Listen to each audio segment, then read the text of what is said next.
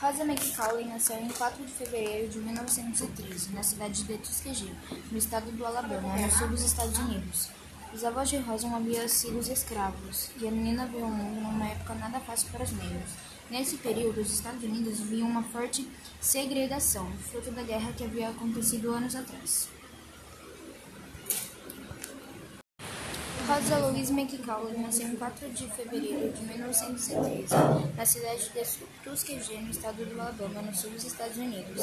Os avós de Rosa não haviam sido escravos e a menina veio ao mundo numa época nada fácil para os negros.